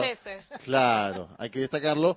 Em, ¿Cómo estás, Mariana? ¿Cómo, ¿Cómo fue esta idea de la solicitada que han sacado, que han emprendido, que han firmado? ¿Y en, en qué momento del debate público te parece que llega? Bueno, ¿qué tal? Buenas tardes, gracias por la invitación. Eh, mira, en realidad somos todas personas que eh, o tuvimos o algunas de ellas están transitando en este momento la enfermedad eh, del cáncer eh, y básicamente nos pusimos en contacto ante la preocupación por los dichos de Javier Milei respecto a básicamente tomar a la salud como un elemento más de- del mercado, eh, digamos, cuestiones como privatizar eh, el sistema de salud eh, y, y un montón de cosas que, si bien, digamos, somos todas eh, personas en general de entre 30 y 40 años eh, que nos tocó, eh, digamos, tener que transitar esta enfermedad muy jóvenes y que somos muy conscientes de todas las trabas que tiene el sistema, eh, no romantizamos el sistema actual de salud porque eh, a todos y a todas nos pasó de tener que pelear con las obras sociales, las prepagas o el sistema público. Eh, y sabemos que hay mucho para mejorar, sabemos que hay un grave problema en el país eh, en relación al acceso, porque no es lo mismo una persona que vive en un centro urbano que una persona que vive en eh, el interior o en un lugar donde no están los elementos para poder eh, hacerse los estudios o los tratamientos, pero creemos que se puede estar muchísimo peor y sinceramente no queremos vivir en un país en el cual la salud sea eh, una mercancía eh, y estamos preocupadas y la verdad que fue una cuestión así muy como empezamos a hablar entre algunos que por ahí nos teníamos en redes por, por compartir, digamos, eh, esta situación y dijimos, bueno, queremos hacer algo. Eh, armamos el fin de semana la solicitada, hoy ya tenemos más de 500 firmas, la verdad que eh, estamos eh, gratamente sorprendidos en ese sentido porque quiere decir que eh, somos muchos y muchas quienes pensamos así. Eh, ya la situación de tener que transitar una enfermedad como el cáncer es eh, muy compleja y, y genera un montón de, de situaciones. Y si encima se suman las trabas del sistema de salud, ya hace todo mucho más difícil. Tenemos algunos audios que, mira, hoy me puse a buscar audios, puse mi ley salud para, obviamente, mi ley tiene sobre cada eje eh, 200.000 audios, eh, porque es una persona que ahora no lo está haciendo, pero que habló mucho en su momento, ¿no? Ahora está como escondido hasta el debate. Eh, de hecho, el otro día apareció un video leyendo con un cuarto, ¿no? Medio extraño todo. Pero tenemos algunos audios sobre mi ley y la salud, que me gustaría aparte traerlo como para darle un contexto a, esta solicitada que ustedes sacan y que me parece que es una buena intervención en el debate público. El primero, si querés que lo, escuchamos, es mi ley hablando sobre cuál es el mejor sistema de salud posible en la Argentina. A ver, escuchamos. Javier Milei. También queremos dejar claro que nuestra visión el mejor sistema de salud posible es un sistema de salud privado donde cada argentino pague sus servicios. El mejor sistema educativo posible es uno donde cada argentino pague por sus servicios. Esto es así, no es debatible.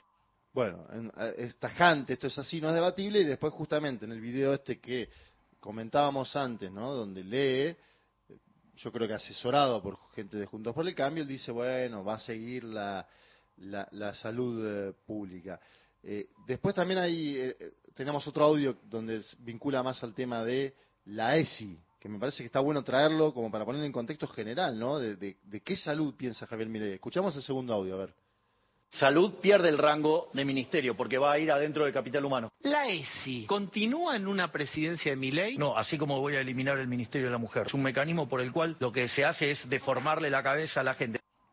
Bueno, ¿qué sentís cuando escuchás estas cosas? Me imagino que lo habrás escuchado mil veces, pero ahora en este contexto falta nada, estamos a una semana y media, el sábado este será el, eh, el debate. ¿Qué, qué- qué te parece escuchar a alguien con este tipo de franqueza, pero también de franqueza en el sentido de que se viene, ¿no?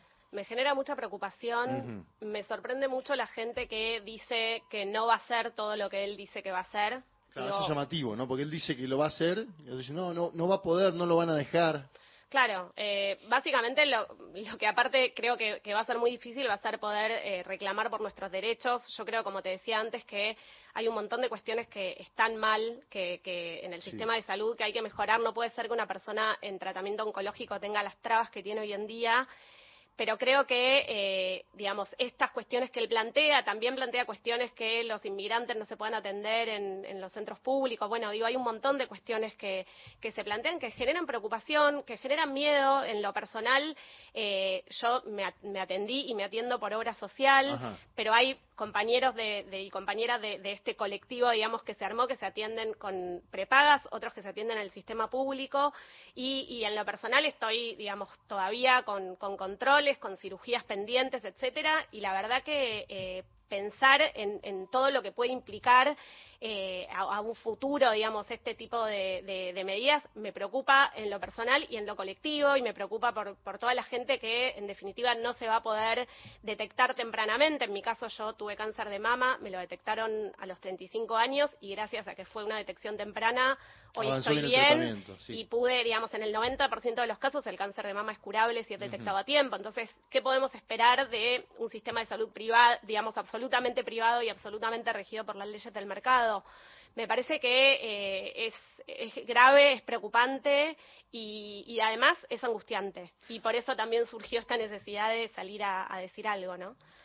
Traje, tengo, tengo dos más audios, o sea, encontré varios, pero traje cuatro como para ta- también. El tercero que vamos a escuchar, escuchamos dos. Él ahí traslada su teoría y su hipótesis de los vouchers educativos al sistema de salud. A ver, escuchamos, Javier Milei. Hay que mirar quiénes son los que tienen seguro, es decir, quiénes son los que están asegurados. Por ejemplo, si vos tenés una prepaga, si lo que trabajas, Exactamente. estamos todos asegurados. Exactamente. Bien. Ahora, el punto es que hay gente que no está asegurada. Millones y millones Bien, y millones. Entonces, lo primero que hay que hacer, hay que identificarlos.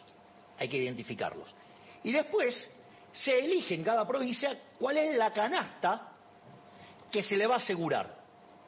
Y una vez que se le asegura esa canasta, esa persona elige en un sistema competitivo quién se la brinda. O sea, como, como en la educación usted propuso el voucher, va a haber un voucher para la Es- salud. Trabaja como una suerte de voucher. Te dan una tarjeta y vos vas y te haces, eh, digamos, que te brinden esos servicios.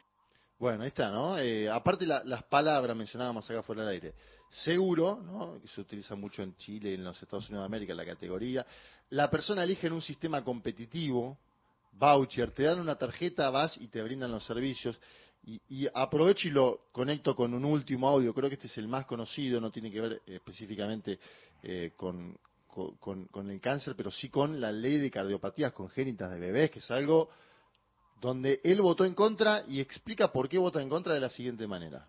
Vos votaste en contra, creo que fuiste el único, el tu bloque casi el único, de la detección de cardiopatías congénitas, ¿ok? Tiene una prevalencia altísima, es una, la muerte hasta el año de vida de pequeños es altísima por esta causa.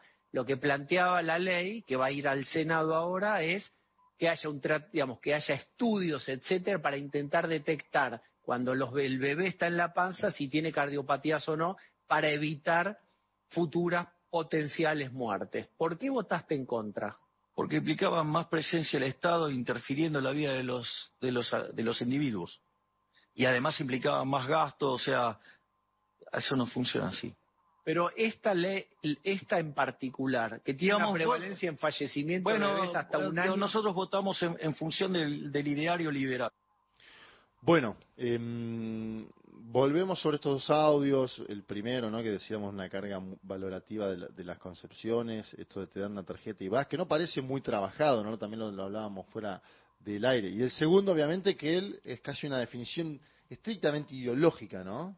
Yo ayer hizo una declaración sobre Brasil que va también en ese ámbito, no tiene que ver con esto, no tiene que ver con la salud, tiene que ver con la política exterior, pero él pone su ideología ante todo y eh, dice, voté en contra porque implicaba más presencia del Estado, más gasto, y esto no funciona así. Nosotros votamos en función del ideario liberal. ¿Puede funcionar una salud en la Argentina hoy sin el Estado? A mí me parece que no. Eh, me parece que justamente eh, el rol del Estado es fundamental, incluso en el control de que las prepagas y las obras sociales para quienes las tienen cumplan con sus prestaciones. Eh, y que además, ¿qué pasa con aquellas personas que no tienen ni obra social ni prepaga? Me parece que eh, al revés, tenemos que pedir que el Estado esté presente, que el Estado eh, se ocupe de, de cumplir, digamos, tanto el Estado nacional como los estados provinciales y municipales, cada uno en, en la medida de sus obligaciones. Y, y tenemos que pedir que todo se intensifique y que justamente que haya mayor acceso y que todas las personas puedan eh, prevenir, incluso en los tipos, hay, hay algunos cánceres, digamos, que se pueden prevenir, como, como hablamos con el cáncer de mama o con los controles con el cáncer de piel o el cáncer de próstata, digo, eh, hablando específicamente del cáncer, pero así con, con todas las enfermedades, ¿no? Creo que, que un Estado que, que se corre eh, es una especie de salve quien pueda y me parece que no queremos vivir en un país así y esto eh, realmente trasciende eh, la, la ideología política o trasciende a quien este, haya votado cada uno en primera vuelta, ¿no? Me parece que, que acá eh, estamos hablando de, de dos modelos claros eh, respecto a, a- a cuáles van a ser las políticas en materia de salud y bueno y también con los otros temas, digamos como educación, etcétera y, y bueno y es una decisión que, que hay que tomar y de la que hay que hacerse cargo también. En el comunicado que sacan ustedes ayer, una parte dice, eh, gracias a un sistema de salud con acceso universal, en Argentina existe la obligación legal de garantizar que todas las prestaciones oncológicas sean con costo cero de bolsillo para el paciente, ¿no? Y vimos en las últimas semanas algunas estimaciones de lo costoso que son estos tratamientos. Eh, ayer veía también que una de las firmantes estuvo en la televisión pública, eh, Sofía, y comentaba la, la cantidad de dinero que implica en el caso de su tratamiento actual, ¿no? Estamos hablando de una suma muy grande que hoy están cubriendo eh, las prepagas por un lado, pero las obras sociales fundamentalmente y los hospitales públicos. Totalmente, bueno, por ejemplo, el caso de Sofía, que ya está actualmente en tratamiento y que está haciendo, digamos, son diversos los tratamientos que hace y, y- y todo lo que tiene que tomar, ella hizo la cuenta Ajá. y da millones y millones de pesos y la realidad es que termina siendo que se salve quien pueda de otro de otro modo, digamos, si las prepagas o las obras sociales o la salud pública no no cubre. Es muy costoso realmente el, el tratamiento. Una, una cosa que, que también se me ocurre, ¿no? Que es que efectivamente igual la salud, pese a suscribo a pleno de que no puede ser tomado como un negocio, es un negocio en muchos casos y es competitivo. O sea, en realidad la universalidad, nosotros tenemos un sistema tripartito, es decir, si vos no tenés nada, tenés el sistema público.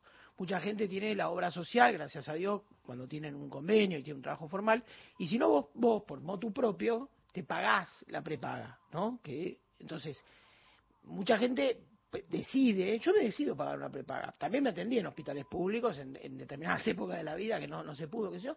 Pero digo, eh, o sea que hay, diríamos, una parte capitalista de esto que eh, uno piensa, si se mueve una pieza, eh, comparto que el sistema no anda fenómeno y todo, pero una pieza puede ser peor, pues se puede generar cuello botella y yo. Y otra cosa más que se me ocurre es el, el programa de reformas en los años 90, con un espíritu más parecido al de Milley, más liberal, generó una descentralización que fue problemática, es decir, se empezaron a absorber como municipales algunos hospitales que eran provinciales, si no me equivoco, ¿no? Y se buscaba el autogobierno los hospitales. Yo que, que fue un- también un desmadre para eso, ¿no? Es decir, uno aspira a que sea más universal, tripartito y con mayor centralización, ¿no?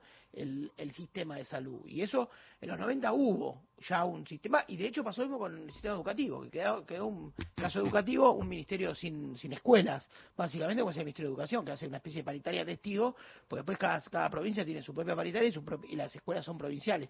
O sea, algo de lo que dice Milay ya ocurrió en una transición y fue para muchísimo peor para el sistema de salud. Sí, totalmente, totalmente. Y digo, hoy por hoy vivimos en un país en el que, al menos desde el punto de vista legal y formalmente, ninguna persona que necesite una prestación médica se tendría que quedar sin esa prestación, Sí. ya sea porque se la cubre la prepaga, la obra social o el hospital público.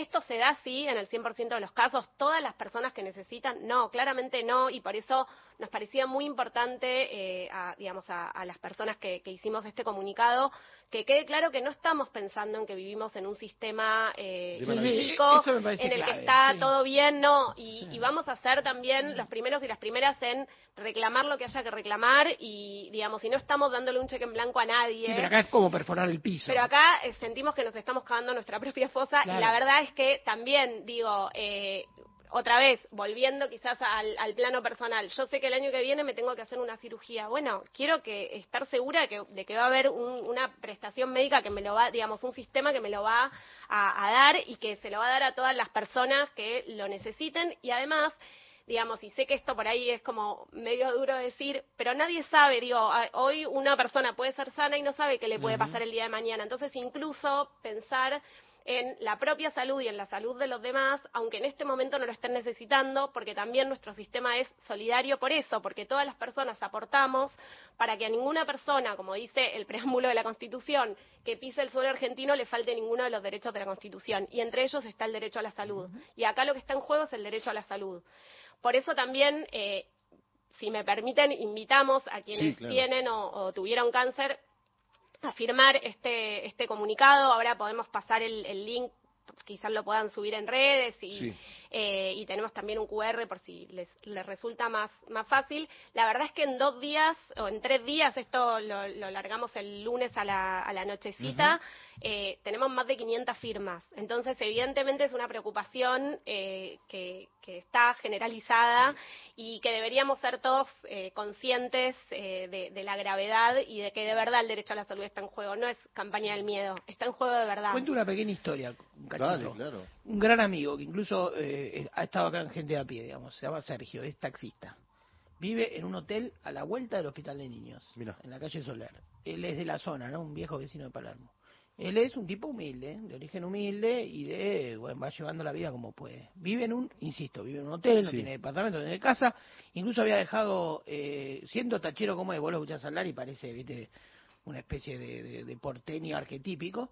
Eh, dejó el taxi para agarrar una de las plataformas, una de las aplicaciones para, para laburar ahí. Bueno, siempre al día, ganándose el mango, un pingazo de tipo, un laburante de acero. Bueno, te agarró un cáncer, durísimo, dificilísimo. En la lona, en, en el mismo hotel vive el hermano, el hermano lo banca, bueno, hay colectita, todo, todo le damos una mano, digamos. Ahora, la clave, la clave, y una cosa que además, viste, te despabila, porque yo el- con él hice una nota que lo traje acá sobre cómo se llama la guita, cómo se le, cómo le, ¿Cómo se le dice la plata? cómo se le dice la plata, porque el tipo sabe todo, es como agarrar un tango, un diccionario era un fardo. Y Sergio dice, no, y le entregan todos los medicamentos gratis, o sea, todas las medicaciones gratis. No importa lo que vota, ¿eh? porque él era esos típicos peronistas clásicos que no, con el kirchnerismo no, no hace buenas migas, pero no importa. Pero todo gratis, esa, esa medicación. O sea, el tipo en la lona, todo, es un dignísimo, una persona muy digna, pero este, y esa, esa es historia. Y vos se agarras una por una de esas y te agarras la cabeza, porque es realmente ponen en riesgo ese, ese piso mínimo de civilidad que teníamos los argentinos, porque Claro, vos no lo valorás hasta que, lo- hasta que te lo amarrean, ¿viste? Sí, o hasta que tenés un caso en tu familia, o hasta que tenés un caso en tu entorno, Total, en tu circuito. total. Ahí, por ejemplo, lo que lo que mencionaba Sofía ayer en el programa Desiguales, que ahora trae Mariana, el, el costo es mayor a cualquier salario que pueda ganar un Sí. trabajador eh, Sí. nominal hoy, digamos. Si estamos hablando de millones de pesos, Sí. va por encima de ¿no? cualquier costo que pueda soportar. Esto es parecido en algún punto al tema de las tarifas de los transportes, ¿no? Si vos pagaras 1100 cada vez que viajás y llega un momento que tu sueldo va a tener que ser ocho veces más el que tenés para poder pagarlo.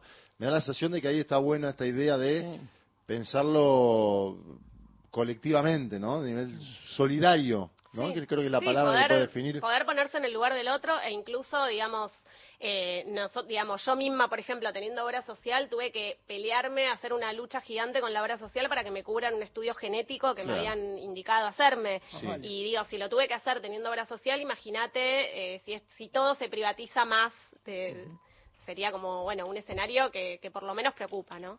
Bueno, Mariana Can, muchas gracias por venir, abogada hincha socia de San Lorenzo de Almagro. Ayer qué mal nos trató el bar, ¿no? Eso, Qué mal. quería dejarlo para el me, final. me sentí muy mal habiendo festejado el gol y después... Claro, que te festejamos sentí- mucho un gol. Ahí debería haber un mal. bar semiautomático, algo, porque no puede festejar uno cuatro, No, cuatro me minutos sentí muy, festejando. muy mal, muy mal, muy Pero feo. bueno, eh, Boca no pudo ganar, ¿no? En, en la cancha de San Lorenzo, como viene pasando a menudo. Muchas gracias, Mariana, bueno, por venir. tranqui, tranqui, va, aflojemos un poquito. Ah, ahí, Boca, ahí está.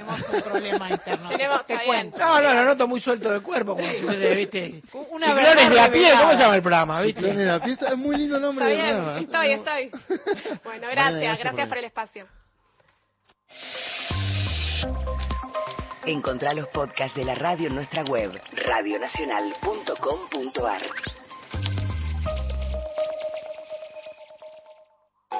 El INADI es un puente entre el Estado y la sociedad para acompañar, debatir ideas, impulsar nuevas políticas y garantizar los derechos de quienes más lo necesitan.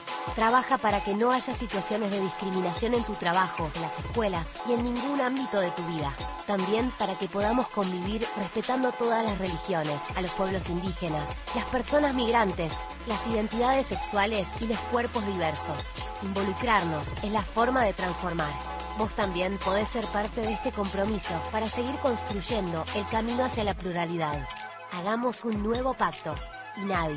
Argentina Presidencia. Este 19 de noviembre, seamos cada vez más los que votamos por la democracia. Conoce más en argentina.gov.ar barra elecciones. Elecciones 2023.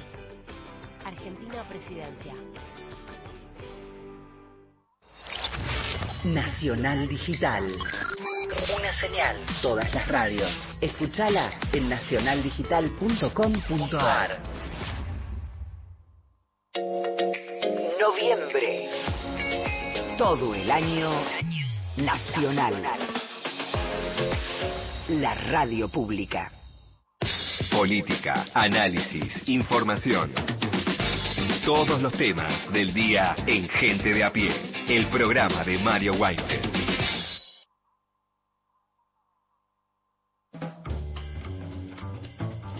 Un mensajito antes de la despedida, Ana de Chacabuco dice, ay, por favor, qué, qué fuerte fue escuchar a Ana en el subte. Es imposible no hablar en los lugares públicos o en la cola del mercado del peligro que representa mi ley en cuanto a la negación del terrorismo de Estado. Les abrazo, nos dice Ana desde Chacabuco y... em, Ana, Ana de aquí, de, de Capital, también nos saluda y, y, y bueno, y dice qué interesante el testimonio de Mariana que recién nos visitaba.